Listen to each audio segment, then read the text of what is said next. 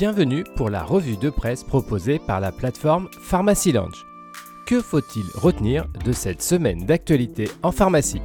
Grippe, prolongation de la campagne de vaccination communique cette semaine l'Ordre des pharmaciens sur son site internet.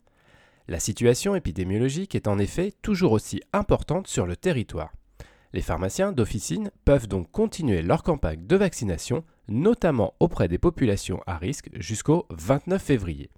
Le communiqué précise également les modalités de déclaration disponibles sur le site Amélie Pro. Reprise des produits de contraste, radiographie d'un grand flou publie cette semaine le moniteur des pharmacies. La date du 1er mars approche à grands pas et l'article nous apprend que les conditions de reprise des produits de contraste ne sont pas encore bien établies. Dans un premier temps, les grossistes répartiteurs avaient été accusés de ne pas vouloir assurer la reprise des médicaments non utilisés en officine. Mais l'article nous apprend que le problème semble venir de plus haut au niveau des laboratoires producteurs de produits de contraste. Ces derniers ne voulaient pas assurer les retours du circuit traditionnel. Finalement, les choses semblent se résoudre doucement avec l'intervention du ministère de la Santé afin que la situation évolue favorablement.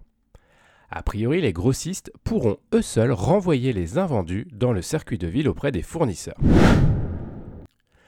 Le doublement des franchises médicales sera officiellement appliqué à partir de la fin mars, nous apprend la revue Pharma. Suite aux annonces présidentielles, certaines prestations vont voir leurs tarifs augmenter début mars.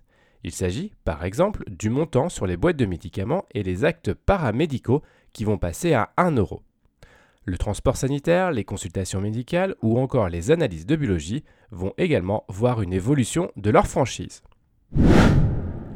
Recherche clinique française, le LEM publie la 13e édition de son enquête, publie cette semaine le média mypharmaedition.com. Selon l'article, le bilan est plutôt mitigé du côté de la recherche clinique malgré le plan Innovation Santé 2030. La bonne nouvelle vient des essais cliniques réalisés en France qui permettent notamment à des patients de pouvoir bénéficier de nouvelles thérapies avant leur commercialisation. Mais le contexte international fait que l'Europe peine à rester dans la course face aux États-Unis et à la Chine. La réglementation européenne semble être un frein à la croissance des études cliniques. En France, les autorités espèrent que le plan innovation va permettre de soutenir les projets d'essais cliniques innovants. Cette revue de presse vous a été proposée par Pharmacy Lounge. N'hésitez pas à vous inscrire pour découvrir les différents services de la plateforme. C'est gratuit, sécurisé et confidentiel.